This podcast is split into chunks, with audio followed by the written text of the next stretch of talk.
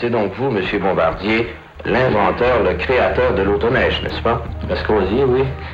C'est 43 brevets qu'il a été chercher dans sa vie. Sa destinée, c'est vraiment de faire euh, de la mécanique. Il y avait une, une très grande curiosité, détermination. C'était un génie. C'était pour euh, parvenir à quelque chose de formidable. Dès qu'il concevait un véhicule, il voulait tout de suite en concevoir un autre. Ça, il prenait l'idée puis il l'avançait plus loin. C'est une influence de cet homme-là qui a jamais baissé les bras pour nous amener où on est aujourd'hui. Joseph Armand Bombardier, au-delà de l'inventeur.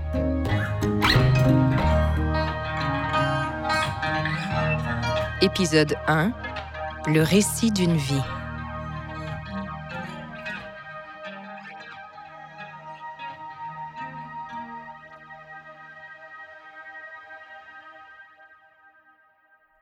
Joseph Armand Bombardier, 1907-1964.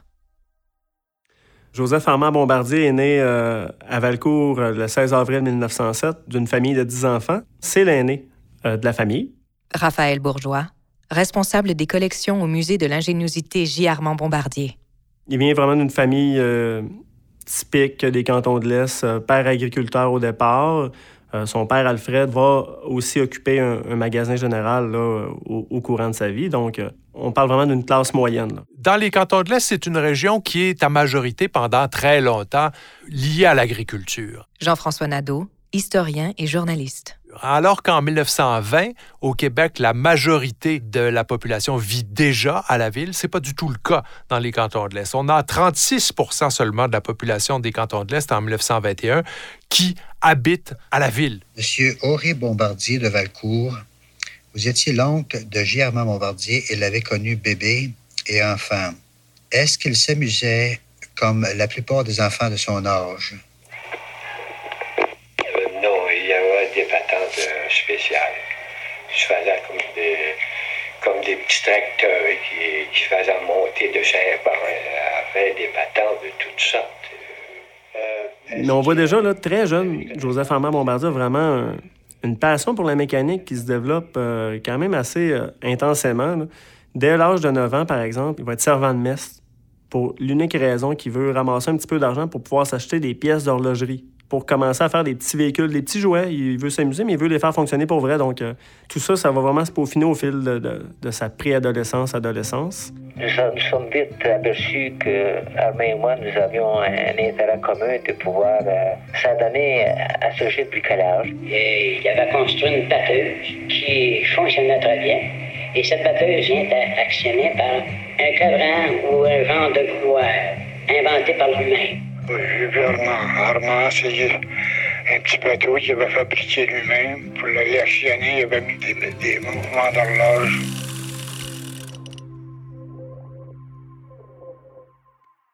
un épisode que je peux raconter, c'est qu'il faut savoir que son père, à lui, avait un automobile qui était quand même assez rare euh, pour l'époque. Puis euh, il avait la manie de démonter le véhicule familial.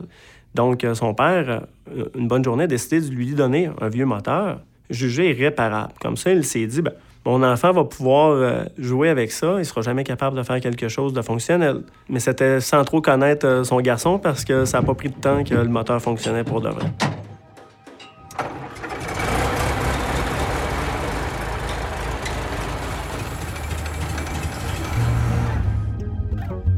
Dans les cantons de l'Est, on sent la présence euh, des États-Unis. Et ça, ça influe sur le mode de vie en partie. hein. Il y a un appétit, entre autres choses, pour l'automobile qu'on trouve pas beaucoup ailleurs. Les moteurs, d'une certaine façon, comptent pour quelque chose.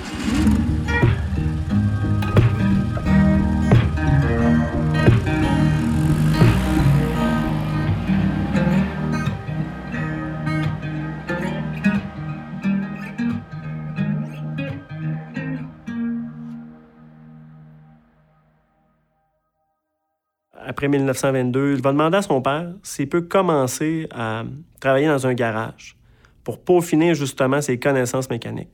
Donc, son premier emploi, on va dire, en dehors de la famille Bombardier, de la ferme familiale, c'est dans un garage à Stucley-Sud, dans les cantons de l'Est. C'est le garage Gosselin. Armand Bombardier est un de mes premiers amis que j'ai plaisir de rencontrer. On m'avait dit que c'était le meilleur mécanicien de la place. J'étais intéressé. Qu'est-ce qu'il va faire à ce moment-là? C'est vraiment réparer Des pneus, par exemple, euh, c'est vraiment de la mécanique, si on veut, mais de base. Il, il va vraiment monter les échelons, il va, il va être efficace durant l'été 1924. Ça allait très bien. Là. Il a même reçu une augmentation de salaire. Puis le patron lui avait dit de ne pas le dire aux autres, évidemment, parce que ça peut créer une certaine jalousie. Malheureusement pour lui, il a osé le dire à un autre collègue, un autre ami qui travaillait au garage, et celui-ci l'a dit à d'autres personnes, puis ont demandé à avoir une augmentation eux-mêmes au patron. C'était ça ou que Joseph Armand quittait. Le patron préférait euh, mettre à pied Joseph Armand Bombardier.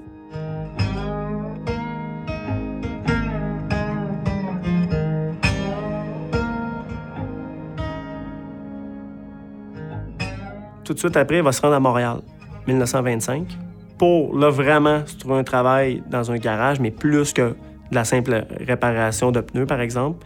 Puis en même temps, pour finir euh, ses connaissances avec des cours du soir, des cours euh, d'électricité automobile, des choses comme ça, des cours de correspondance en anglais, parce que c'est un Canadien français, euh, des cantons de l'Est, la majorité des revues de mécanique, tout ça, c'est en anglais.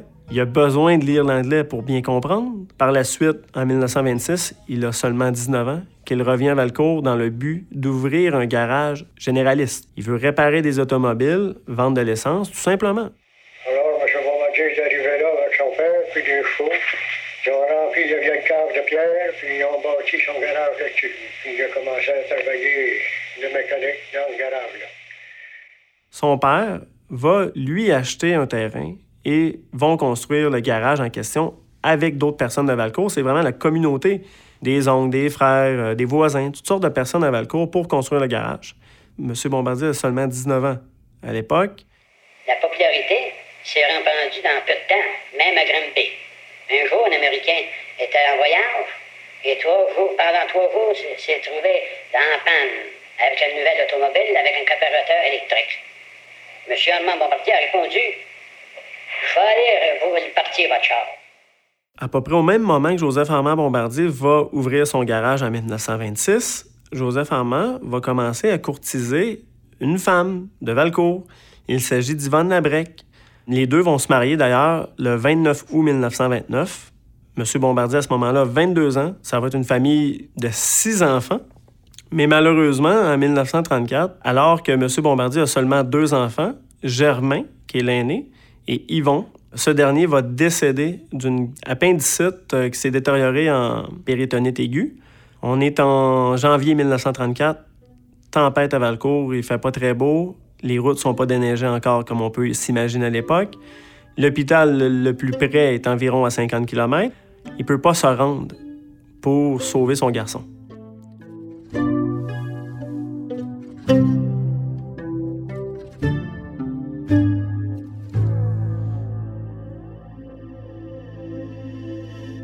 Ben, il y a le rapport, euh, bien sûr, à la mortalité infantile qui est beaucoup plus élevé, mais dans des familles qui en comptent bien davantage qu'aujourd'hui, c'est bien sûr un drame. On ne se remet pas de la perte d'un enfant, mais ça ne se vit pas dans la même réalité qu'aujourd'hui.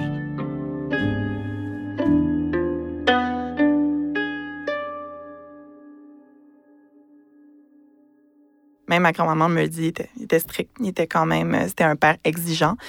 Catherine Cloutier, arrière-petite-fille de Joseph Armand Bombardier. Mais euh, je crois qu'il y avait un petit côté sensible. Il disait à Yvonne, mes enfants me donnent pas de petits bisous quand ils partent euh, de la maison ou quand j'arrive. Et puis euh, finalement, les enfants étaient juste gênés parce qu'ils voyaient leur père, grand homme, un peu froid à l'époque parce que c'est une autre époque quand même. Mais finalement, ils avaient fini par lui donner des bisous sur la joue quand il partait. Puis ma grand-maman se souvient comme c'était hier. Il bronchait pas, il restait comme de glace quand même. Nous sommes à Valcourt, tout près de l'église hein, et du cimetière et de la maison de mes grands-parents qui est juste à l'arrière. Serge Bombardier, petit-fils de Joseph Armand Bombardier. Dans le cas de ma grand-mère, elle pouvait paraître effacée, mais elle avait les belles valeurs qui étaient complémentaires. Elle était patiente, elle était douce, elle avait un bon jugement et, et- et il faisait une excellente équipe parce qu'elle était capable de, de concilier un peu là, sa personnalité, mais euh, elle, elle le faisait d'une belle façon, avec beaucoup de douceur, hein, compréhension.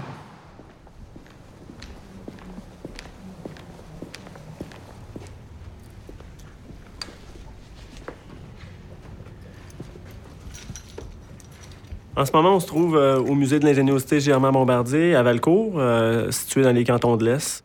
Le musée se situe à Valcourt, euh, évidemment parce que Joseph Armand Bombardier a fondé euh, la compagnie Bombardier Inc., ici même à Valcourt. C'est ici où que toute l'aventure euh, de Joseph Armand Bombardier a débuté. Ici, on est dans le garage original de Joseph Armand Bombardier, qui a été construit en 1926. Donc, c'est vraiment ici que toute l'aventure a commencé, finalement. C'est ici qu'il faisait la mécanique, c'est ici qu'il faisait euh, ses propres outils euh, pour, fabriquer euh, ses premiers retournages B7. Valcourt, dans les années 30, 20, il n'y a pas d'électricité, contrairement à d'autres villes.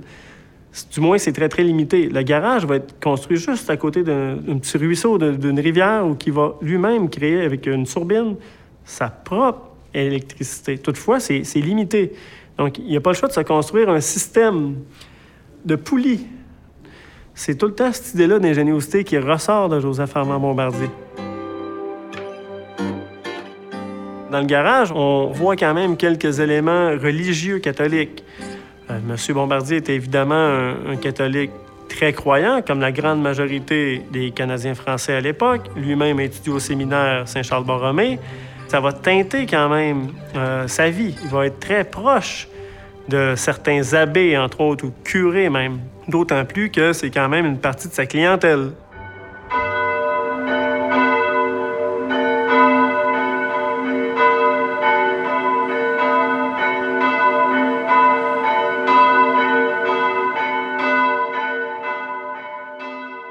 On ne peut pas organiser la vie sociale d'une communauté dans un village, Valcourt, c'est pas une immense euh, communauté à cette époque-là, hein, sans cet intermédiaire-là qui est celui de l'Église. Et si on ne fait pas génuflexion devant ce pouvoir-là qui est le pouvoir religieux, la vie même menace de nous mettre à genoux. On ne peut pas exister à part de l'Église. Ça fait partie de la vie sociale ces années-là, est-ce qu'ils faisaient déjà des euh, machines spéciales pour circulation sur neige dans le temps? Pas un, petit peu. Ouais, des expériences. On est à la fin des années 20. Déjà, M. Bombardier a l'ambition de commencer à faire des prototypes pour trouver une façon de faire un véhicule qui pourrait circuler sur la neige l'hiver.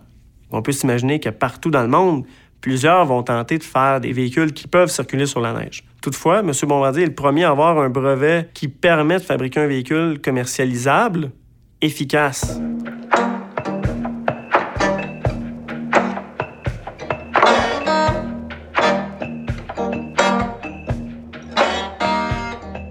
Joseph Armand Bombardier travaillait beaucoup, évidemment. À l'époque, les conditions de travail ne sont pas comme celles qu'on connaît aujourd'hui. Les vacances, c'était pas pareil. Mais à la fin des années 50, il prenait habituellement deux semaines, deux ou trois semaines de vacances pour pouvoir aller à la chasse. Vous faisiez de la chasse euh, au chevreuil surtout, euh, c'était au chevreuil. Ouais. Et puis cette fois-là, vous dites qu'il avait sauté à l'eau pour, euh, pour les tirer. Pour le tirer. Et il s'en a, il s'en a euh, à l'ongle. Ah. Et puis, de temps en temps, mais il se sortait à la tête. Et puis là, mais, il, il tirait dessus. Donc la chasse, hein? puis il aimait également la, la, la, viande, la viande de bois. La pêche, hein? Il aimait nager. Il aimait les cartes, le ping-pong. Il aimait énormément lire aussi. Il lisait évidemment toutes sortes de revues de mécanique. Il lisait énormément, pas juste dans un but de divertissement.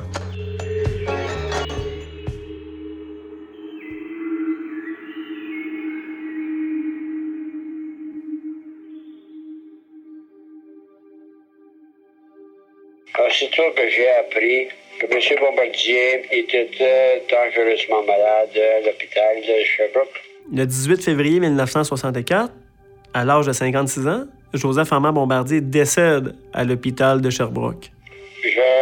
J'ai décidé de prendre l'avion et de me rendre à son chevet. Je me rappelle combien il était heureux de me voir à son chevet. Je, sous-signé Joseph Armand Bombardier, industriel demeurant Valcourt dans le district de Bedford, province de Québec, époux d'Yvonne Labrec, fait par les présentes mon testament comme suit. Je recommande mon âme à Dieu et le prie de me faire miséricorde. Je déclare être marié sous le régime de la communauté légale de biens avec Dame Yvonne Labrec, à défaut de contrat de mariage ayant précédé notre union célébrée à Valcourt, province de Québec, le 7 août 1929. Euh, évidemment, ça fait mal pour la communauté de Valcourt. Les employés, euh, qui sont nombreux à ce moment-là, se posent des questions sur comment vont aller les affaires après. C'était une inspiration, Joseph Armand. C'était aussi un peu comme un père pour certains. C'était une petite famille à l'usine. Je laisse le soin de mes funérailles à la discrétion de mon épouse ou, à son défaut, de mes enfants, voulant cependant qu'elles soient aussi simples que possible. De plus, mes fiduciaires et exécuteurs testamentaires devront, dans le plus bref délai possible après mon décès, employer une somme de 500 dollars pour faire dire ou chanter des messes pour le repos de mon âme. J'ai eu le grand honneur de chanter ses funérailles à l'église de Valcourt. Tout le monde se rappelle la grande affluence des bienfaiteurs, des amis, des parents, de tous ceux qui sont venus assister aux funérailles au dernier moment de M. Bombardier. Mes chers enfants, il y a environ deux semaines, on m'annonçait que la science médicale ne pouvait plus rien pour moi. À mon âge, je croyais pouvoir encore faire beaucoup pour vous, mes entreprises et mes citoyens, mais le sort en est jeté et je m'en remets complètement entre les mains de mon Créateur. Je le remercie de m'avoir donné la foi nécessaire pour passer cette épreuve. J'ai mis ordre à mes affaires spirituelles et par mon testament, j'ai aussi disposé de mes biens matériels.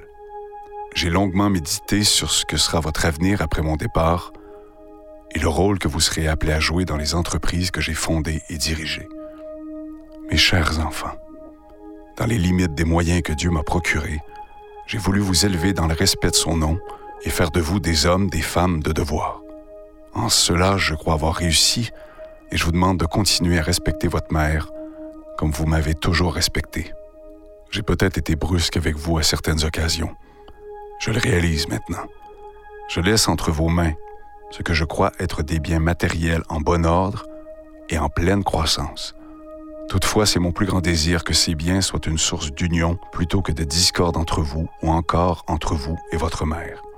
N'oubliez jamais que notre compagnie a vu le jour à Valcourt, dans un petit garage, et que ce sont les gens de notre village et des environs qui m'ont toujours aidé à lui donner l'ampleur qu'elle a actuellement. Mes chers enfants, je suis convaincu que notre famille demeurera unie dans la prospérité. Affectueusement, Joseph Armand Bombardier.